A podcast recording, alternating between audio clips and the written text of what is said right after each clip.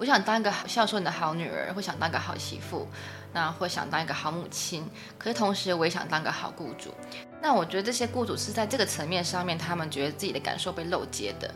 我听过不止一个雇主跟我说，有时候我们觉得那个门关起来做什么没有人知道。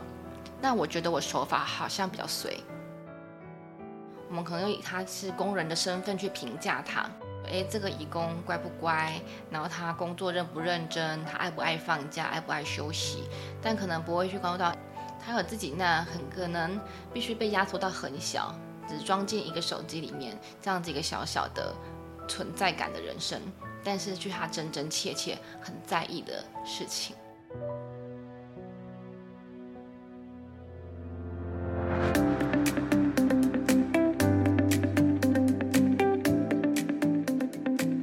好，欢迎来到愿景花生堂，我是愿景工程的记者邱怡轩。愿景工程基金会前阵子有刊出一篇深度的新闻专题，叫做《移工生养这条路》。那采访了很多在台怀孕的东南亚移工，还有他们的雇主跟中介，去揭露说，如果这些移工在台湾就是怀孕了要生小孩了，会碰到什么样的困难？那例如说，他们可以跟台湾的劳工一样休产假或育婴假吗？或是他们怀孕了之后？雇主会不会就不想要聘他们了，要他们自己回到原本的国家这样子？那今天愿景花生堂呢，就邀请到这篇新闻专题的作者黄思华来跟我们聊聊，呃，这篇专题的内容以及他自己采取的一些心路历程。欢迎思华，思华你好，各位观众朋友大家好。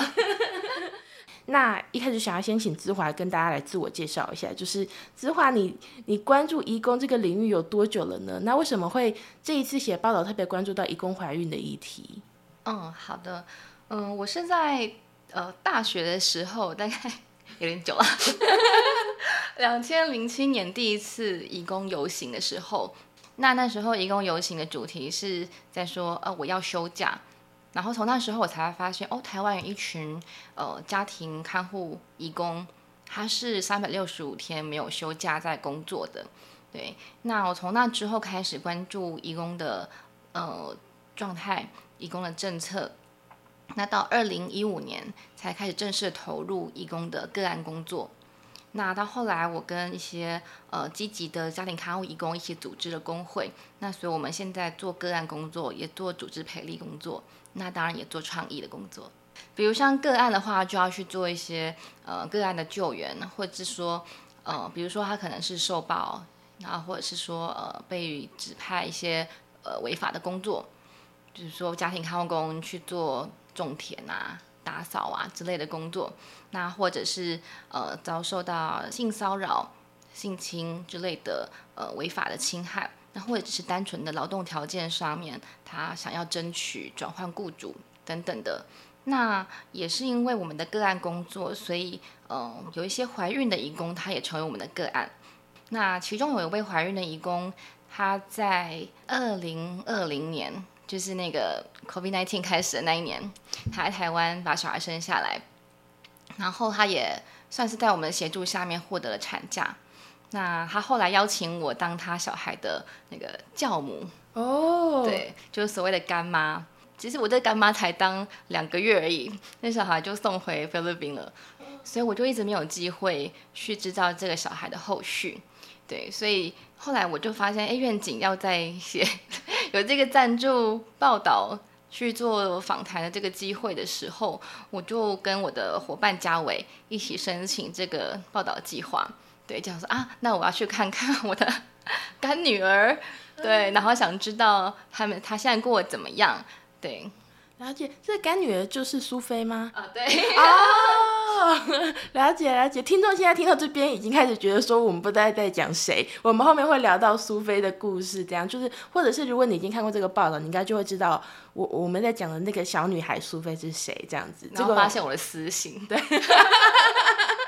哦，原来原来是这样子。不过我们先回来再回来聊移工怀孕的这个议题，就是你刚刚讲到说，可能因为工作的关系接触到很多的家庭看护工，那也关注到说怀孕移工在台湾可能会碰到一些嗯处境啊、一些困境等等的。那想要先请你跟听众们分享一下，就是如果一个在台湾工作的移工怀孕了，他会发生什么事情？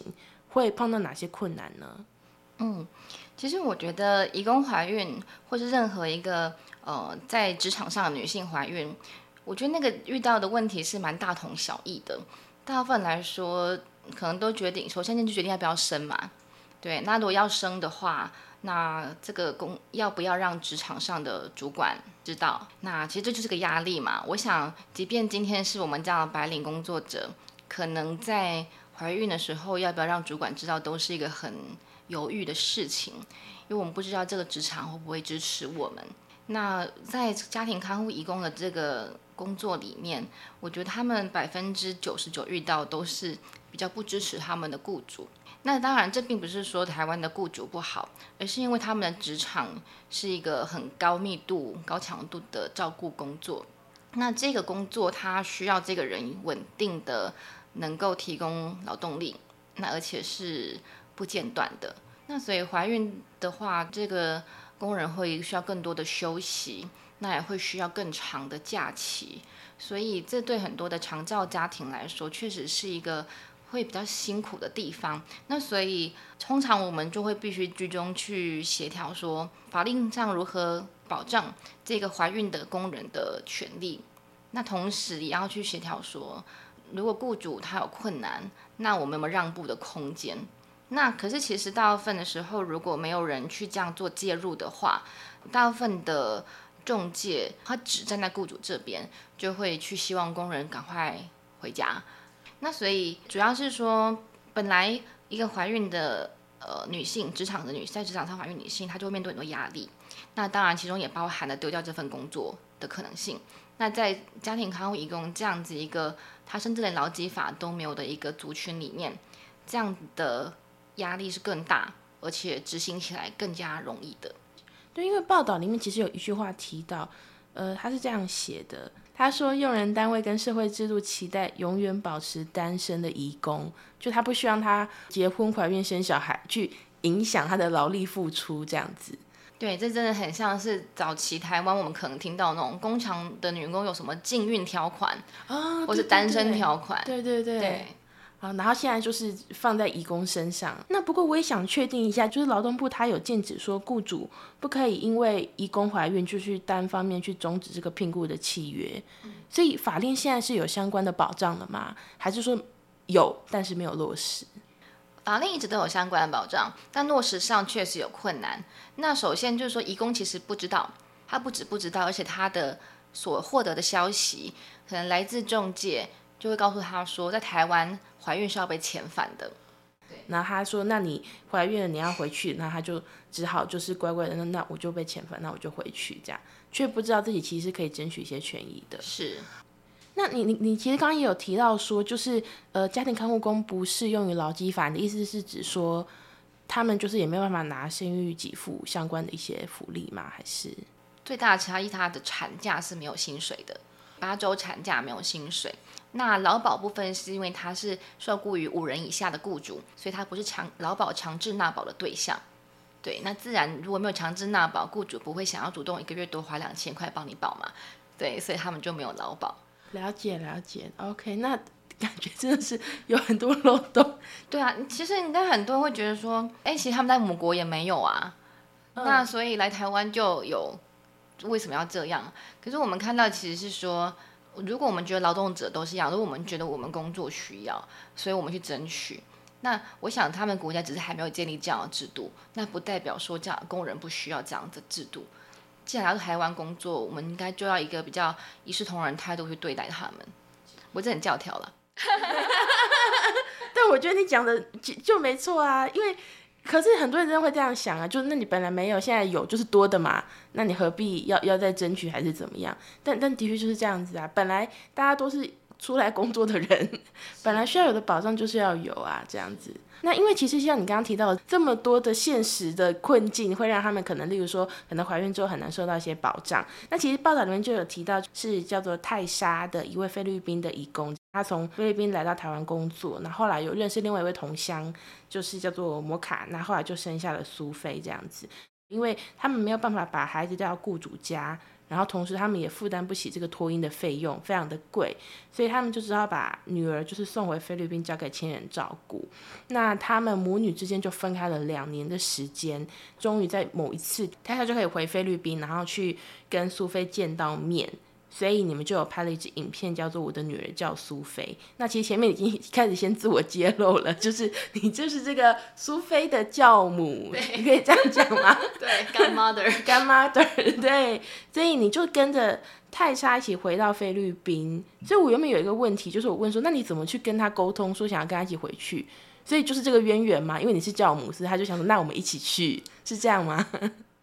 嗯，我觉得泰莎蛮特别，是说泰莎跟她的雇主一直关系都非常良好。那所以她在怀孕的中期被雇主发现之后，其实雇主也蛮关心说，哎，那她要怎么生，在哪边生，那他们该怎么配合这样子。那其实他反而是觉得说，蛮多时候是来自同乡会告诉他一些错误的资讯，比如说，哎，你是移工，所以不来台湾生产，等等等等的。他经过这段以后啊。他蛮有一种动力，就是告诉大家说：“哎，你们其实真的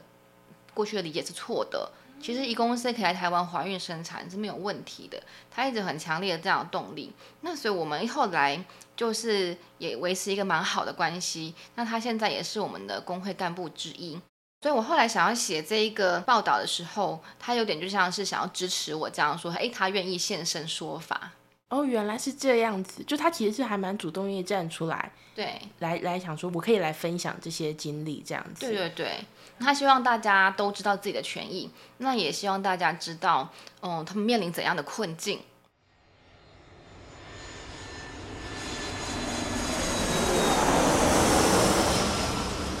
那因为他愿意站出来，所以你们就跟着他一起回了菲律宾了嘛？到了菲律宾，然后见到苏菲的时候。因为已经两年没有见了，然后又是小朋友，记忆其实可能刚出生的记忆都还没有，就就跟妈妈分开，所以他见到苏菲的时候，其实苏菲根本就不认得他，反而还我觉得很警戒，就说这个人是谁？苏菲呀，妈妈，啊，No，it's 妈妈，No，不要，不要。因为他很原本很热情嘛，就想要拥抱他，但是苏菲就一直虽然是小孩哦，但是他就很抗拒，他他就非常的伤心，然后呃有一幕就是他就大哭了。哎哎，没到路西妈妈，没到路西妈妈呢。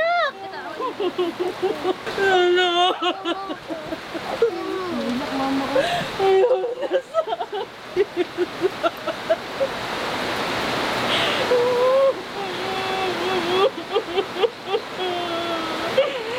I feel so um breaking。你因为你在现场嘛，你看到这一段的时候，那时候感觉是怎么样？哎，其实我们本来就可以预期到这件事情会发生，对，因为其实我们就一直在问泰莎说，哎，苏菲怎么样啊？那等一下是说，因为他两个月就送回菲律宾，所以小孩真的没有记忆嘛，所以他们即便他每天试训，但他说其实苏菲对试训里面他是没有兴趣的。哦，对，所以他也大概可以预期到说，除非是不认得他，但是我觉得那个知道跟在现场真的发生了那个感受还是很不一样的，所以我觉得他其实是直面了他所害怕的事情真的发生了，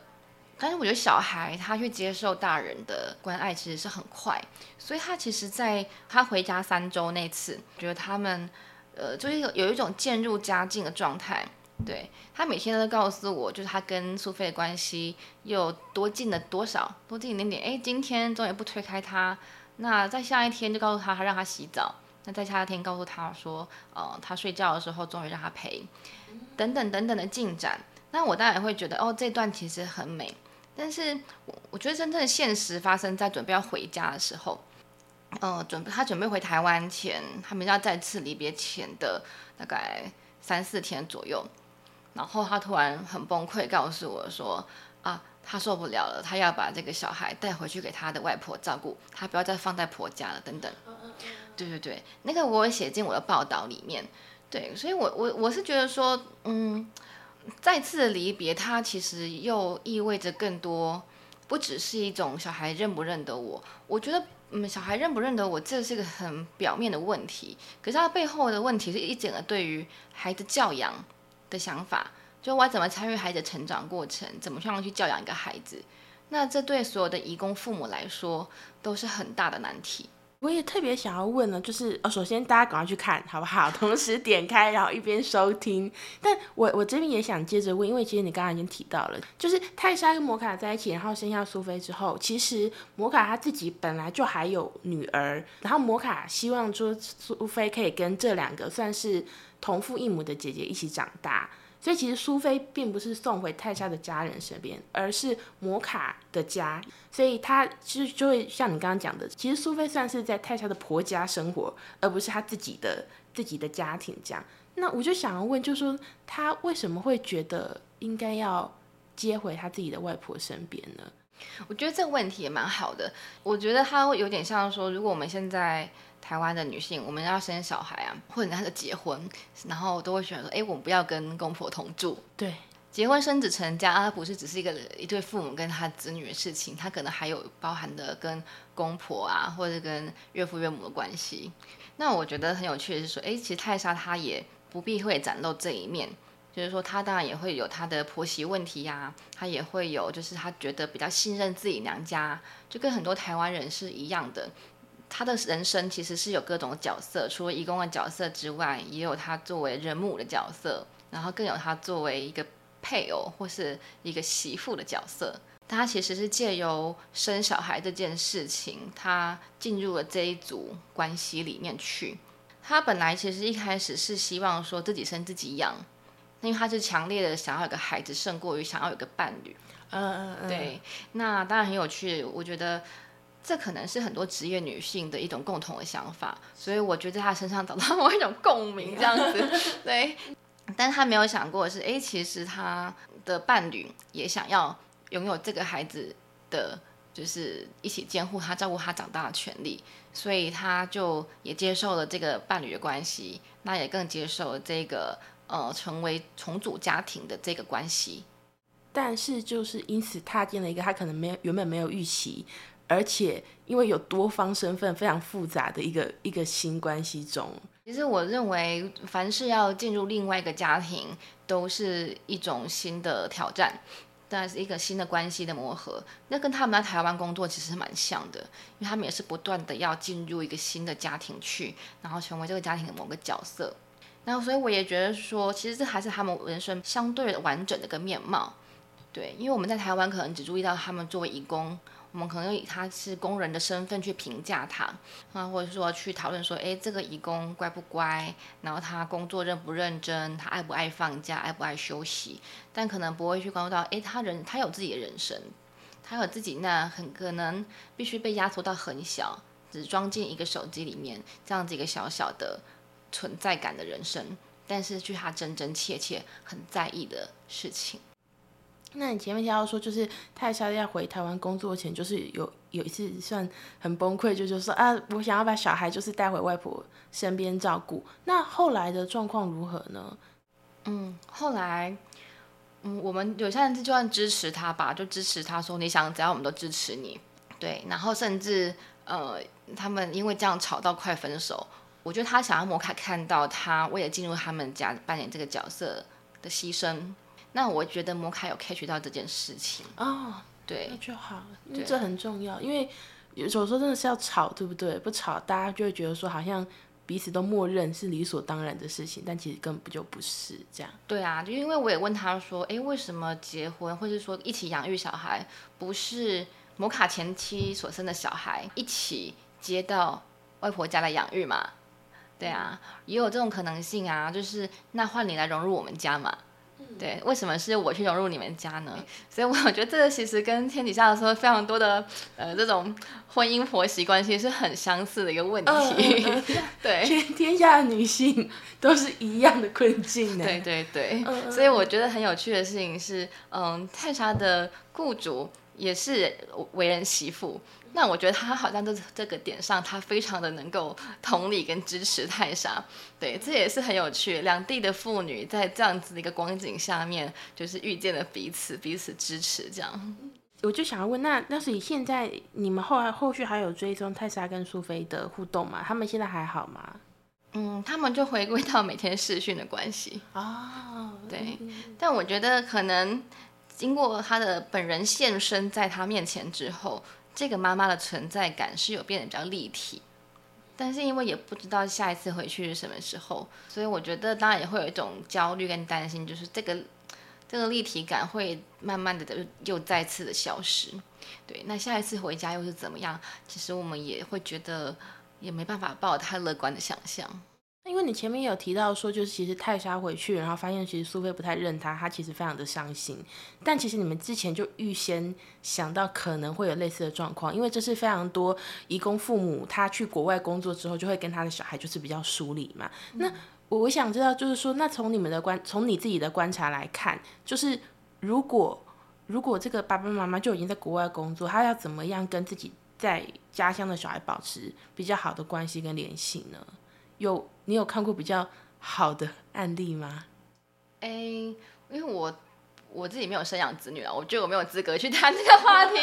但是我觉得每一个人他想要选择怎么样去实践他的亲职，那我觉得是他们呃都应该要被支持的。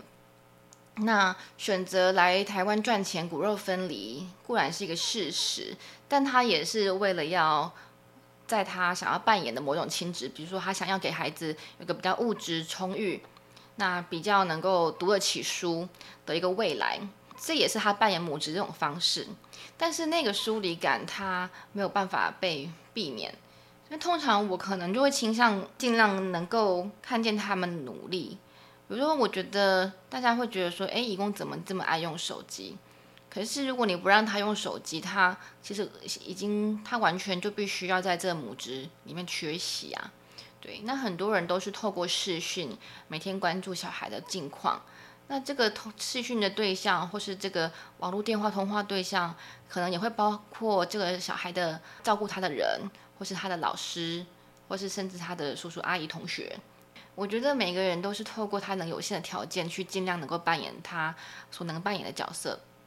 至少我觉得，我我觉得没有一个最好的状态，但我能确定的事情是，他们都努很努力了。你刚刚特别提到，他说他们想要实践母职，但是因为在你的报道里面也提到非常多爸爸的角色，然后这些爸爸的角色就相对来说比较复杂啦。就是说，他们有些人是有跟他们自己的伴侣一起，呃，生养照顾这个孩子，那也有人不认孩子，那也有人就是所谓有一个词叫做丧偶式育儿，就是说，好，我们一起生这个小孩，但是都丢给妈妈照顾。妈妈就好像这个老公已经死掉一样，那我就很好奇啊，就是说，呃，从你的观察或这些报道的过程之中，男性的义工在这个生养小孩这个关系里面，到底是扮演什么样的角色啊？其实我觉得这个真的是蛮重要一个问题。我我之所以开始关注到这个父亲的角色，其实是，嗯，我有一次去一个某县市的妇女馆，然后那个妇女馆他们正在展出父亲育儿的相片展、摄影展。就是为了鼓励，就是呃男性参与育儿这个角色嘛，然后我就觉得哦，这个这个真的很重要啊。然后我就觉得，可是如果今天我们把这个照这个照片的人代换成一个义工，对，大家愿意去鼓励他吗？对，然后我就发现没有，这个社会已经很不鼓励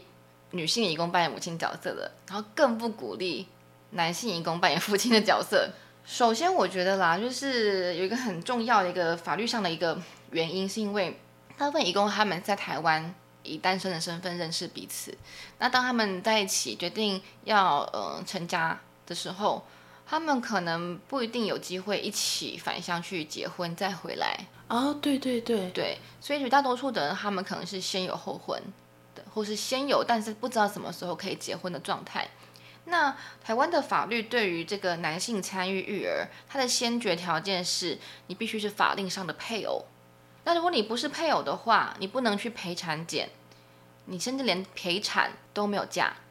那你甚至在产后，你因为你可能没办法，还不能成，因为我们是那个婚生子制，所以你也没办法成为这个孩子法律上的父亲，所以你连要请这个育婴留停的资格都没有。所以这个爸爸他会因为没有这层法律关系，他会被彻底的排除在所有对父亲的支援之外。哦，那这样我听一听，我会觉得说我刚刚不应该随便说人家 都不管，对对 因为法律上就已经是重重阻碍了。对啊，因为我每次问，就是每一个就是陪在这些呃女性义工、义工妈妈身边的这些男性，我就问他说：“诶，那所以你有没有陪产？”他们都说有。然后说你陪产有没有请陪产假？他们都笑着摇头。因为没根根本也没有办法请。对啊，他们根本不是法律上的伴侣。根本上，他不被视为是一个父亲，也不被视为一个配偶。但尽管我们都会期待他就是要负起这样的责任，但是我觉得现在的法律环境其实对他们是很不利的。那因为刚刚也有提到嘛，就是说整个社会背景就是非常不鼓励义工在台湾认识啊、成家，然后生小孩这样子。那呃，我在看这篇报道的时候，其实有一个段落是在谈一个很算是很。现实的问题就是说，如果怀孕了，雇主要怎么办？就你有特别写到，就是说，如果有一个雇主碰到义工怀孕了，就会有人奚落他说，你就对他太好了，他才会在外面乱搞到怀孕，或者是说，哎，你她怀孕了，你还让她留着，难道你要帮她坐月子吗？呃，非常酸民式的东西。但是 我我很想问，就是说，从你自己个观察来看呢，就是如果一个人怀孕了之后，会有这样子的想法的人多吗？会不会就是大多数人呢？我觉得大多数人，因为在那个当下，他不是雇主本人，但他又想要展现对这个雇主的呃支持或同理吧，对，所以他们就会这样说。可是他其实没有办法回应到说，其实我这个雇主，我不只是一个照顾的需求者，嗯，我也是一个雇主，我想当一个好孝顺的好女儿，会想当个好媳妇。那会想当一个好母亲，可是同时我也想当个好雇主。但我觉得这些回应有点像，哎，我支持你所有的角色，但我唯独不支持你当个好雇主。嗯，对对。那我觉得这些雇主是在这个层面上面，他们觉得自己的感受被漏接的。对。那所以我觉得我们有点像是进场，想要接住这个部分，这样他也想要兼顾这个家庭看护工的人生的需求的时候。那他如何也兼顾自己的权益？那谁来跟他一起走出这条路？那我们会认为是一个政府的责任，或者说对他们来说，他们花钱请了中介，可能是中介的责任。对，但在我们对他的访谈当中，我们很看透，就是这个不管是中介或是政府，几乎就是有一种诶放手，就把他们丢下来啊，对，让他自己去面对这样的困境，就叫他自己处理，这样就放生啊，放对，就放生他们这样，对。然后我觉得，哎，不是啊，不是一个人做错事，或者是你不想理他才放生他，而是他他当他想要做一件我觉得很很有意义的事情的时候，哎，我们还要放生他，不是蛮奇怪的吗？嗯嗯，对。那我觉得这真的是绝大多数雇主他在面临一个嗯劳资关系之间的紧张的时候，常常会有一个困境。想要写这篇报道的动力，有一部分是来自于他们偶尔会些报道说，有些义工被性侵、被暴力殴打。然后这些报道揭露出来说，大家会一时情群亢奋啊，会生气啊，挞伐，然后就会有一些雇主赶快跳出来说啊，我对我们家义工都很好，对他不想要就是哎，我对雇主的身份，我对雇主的形象被这样子一个很穷凶极恶的人所代言。没错，对，所以我也发现说，其实如果以比例来说，真的去犯下这种刑事犯罪的雇主，他是少数中的少数。那绝大多数的雇主他又是怎么样的状况？对，这就是我比较想要描写的地方。绝大多数雇主他面对劳资冲突的时候，真的是因为他坏吗？我想应该真的不是，主要是他有他的困境，他要面对。那我们这个社会有多少资源可以协助这样子一个长照的家庭，去成为一个呃同时满足长照的需求，又同时照顾到工人权益的一个雇主？这是我比较想要书写的部分。那所以，我们接下来就可以来聊一下。其实里面有提到了一个雇主，就是林小姐的故事。她雇了一个看护的义工，叫做珍妮。那她希望可以在珍妮，就是她先回到她的家乡，就是把小孩生下来之后，珍妮再回来台湾，她就去聘雇她这样子。哎，等一下，她回来，她没有雇佣她，她是回来之后，她转换雇主。哦，但是已经无法继续在她家工作，他就变成是说，珍妮就必须再找新的工作，但是可以不用再透过中介引进回台湾。哦，了解了解。那不好意思，那我就谈成了，就是我这个细读没有读通，但那我就直接来问了，为什么这会碰到困难？他也没有要继续聘他，那那这个困难在哪？因为你讲的这种状态是最理想的，就是说跟我们现在的台湾的女性劳动是一样，就是我们只要请产假或是育婴留停的期间，是公司它可以聘雇职务代理人，它可以短期只带几个月嘛，之后我就回来工作，等于短期的这个定期契约就会结束。那可是，在移工这一块，台湾并没有这样的政策。所以说，我如果说我我需要聘雇义工，我的义工去请产假或孕留停期间，我这段期间我不会有个名额可以再聘雇另外一位短期的义工，我只能够选择就是自己雇，或是用长照政策，我是没有办法请另外一位义工来工作的。工人他也只好退而求其次，因为他也不希望就是雇主为了他去付出很大的代价，因为聘雇台湾人的薪资大概是义工的三倍左右，呃，情感上他也会觉得。不想要让他的雇主为难，那么大家的停损点就会停在说，好吧，那我们就协议离职。那在离职之后，我再透过这个暂停转换雇主的程序，让你在台湾不需要急着找到新雇主，就可以等到你产后，不管是在国内生产或是在呃返乡生产，你在产后两个月后安排好自己的小孩之后，回台湾再跟新再找新雇主。对，现在制度就允许这样子一个停损点，但它并不是最完美的一个解方。是是是，因为最完美应该像你刚才所讲这样子。对对对，不是因为他说暂停转换雇主，我以为是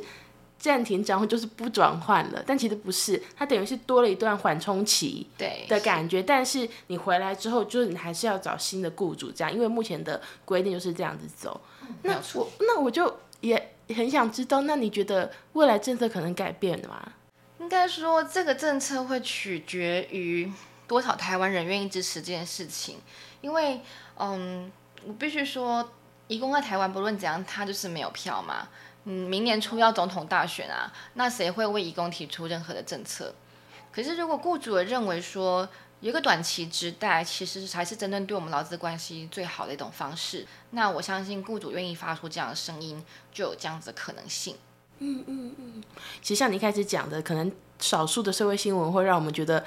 一方面又觉得说长照家庭很辛苦，一方面又会觉得说有时候聘义工的雇主很无良，就是是坏人的感觉，是一个蛮冲突的印象。但是你其实你的报道里面也是看到很多，呃，还蛮愿意支持义工去做他自己人生规划的雇主。那只是说在现行法律上会碰到很多很两难的困境，这样。因为报道里面还有访到另外一对雇主。跟看护义工就是阮小姐跟安安，然后他我觉得他们的关系更复杂，就是因为呃安安她小孩生下来之后，那个小孩的爸爸没有要认这个小孩，所以他等于要一肩扛起就是生养小孩的责任。那中间还有提到说，就是诶要安置，结果又没有办法成功，因为有些法令的问题等等的。那阮小姐就是有有协助他去做这件事情。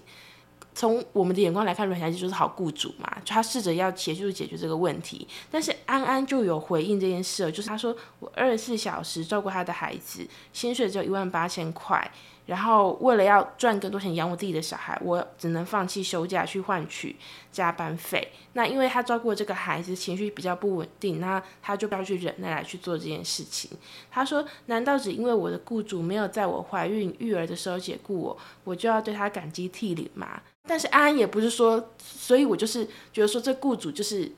不好，没有，因为其实，在疫情期间，台湾非常的缺工嘛，义工你也可以跳槽，他其实可能身边的一些朋友们也都有比较高的薪水，但是他也没有因此换工作，他觉得说，为了阮小姐，我其实会尽我的义务，在这个家待完我原本三年的契约，所以这个心情是非常非常复杂的。我我很好奇，那个时候你在采访现场问到安安这个问题，他这样回答，那个时候的状况是怎么样？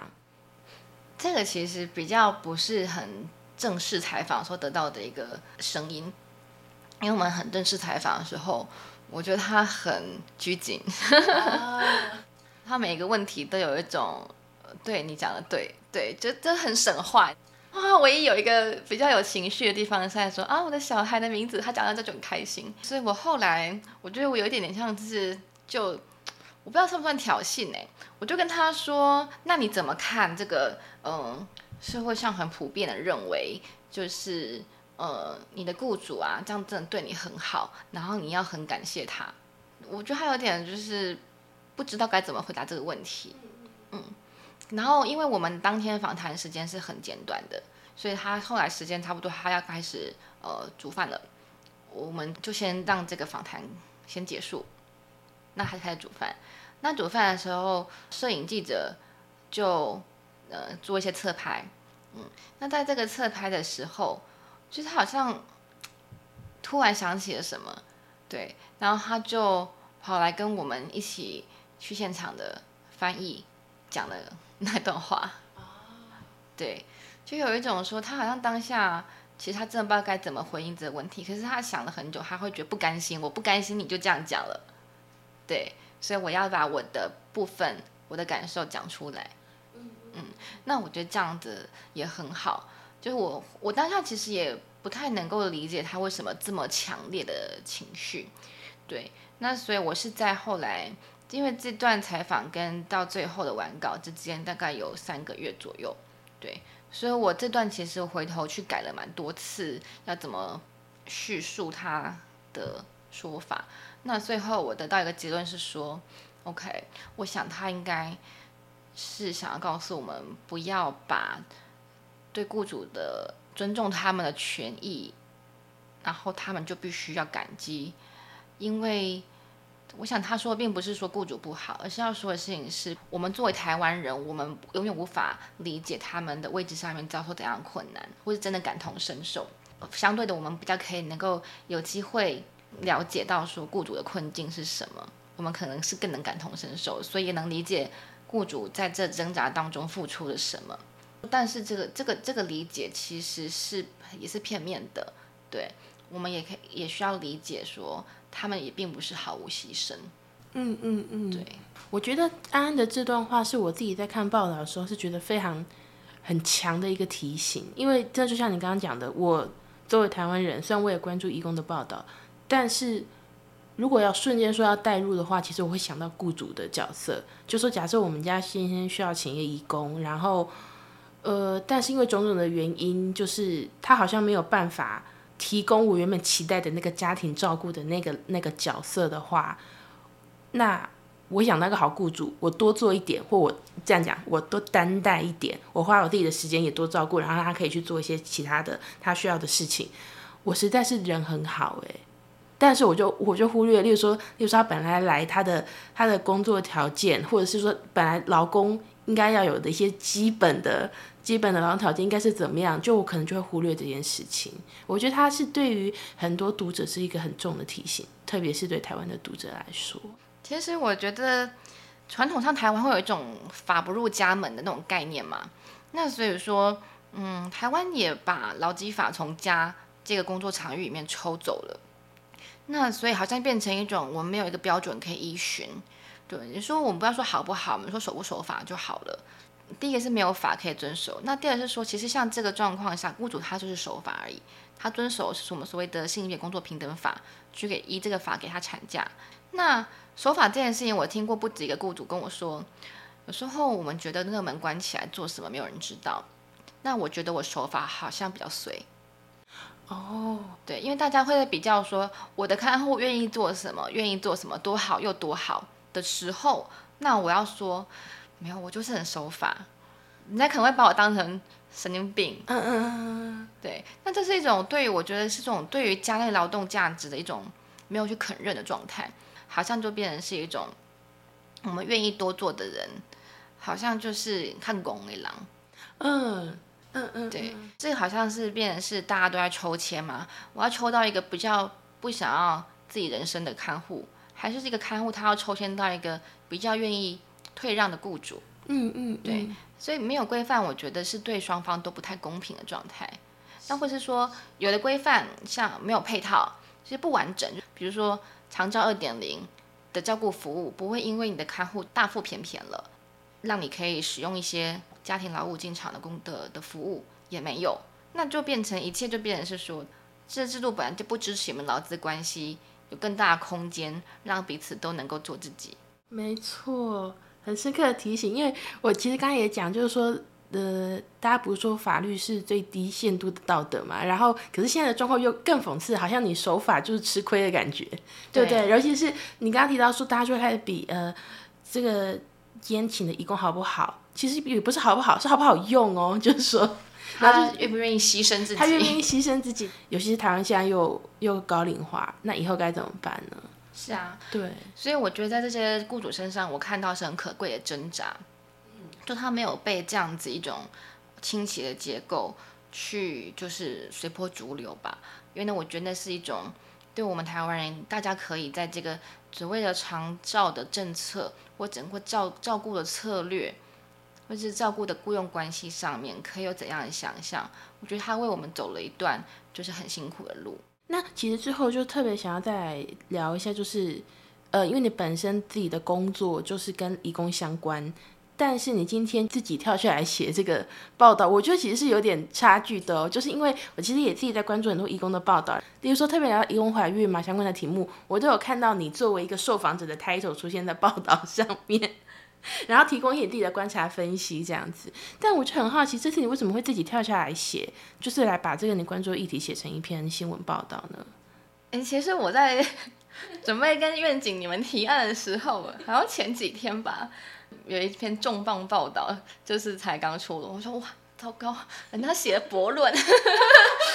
对，然后我现在要干什么？可是我我后来决定，终于自己有书写的欲望。就是我觉得他们的报道真的写的非常好，然后非常的全面，没有什么我可以再写的了。可是我又觉得，对我还是想要写。那包括说我是刚才所提到的那个，我身为这个义工小孩教母的身份啊，或者是说我身为这个募集了这些雇主的挣扎的这些部分，我都觉得我还是想要再把他们的故事再深入的写出来，对。那作为一个说故事的人，那我也希望说，大家可以在这些报道里面看到自己的角色。这个书写的欲望这么强烈，就是因为你看到了这么多现场的东西吗？还是你本来就对写作有兴趣？我大学念的是新闻哦，但我没有跑过一天的新闻。对，然后甚至我一直都没有完成过一篇专题报道。所以我就回应到说，我在想我当年为什么没有投入这个行业。就是有点作为一种新闻系的那种逃兵的那种感觉，那我觉得是感觉说，我对于过去自己书写要站在什么立场上面，我其实没有那么有信心。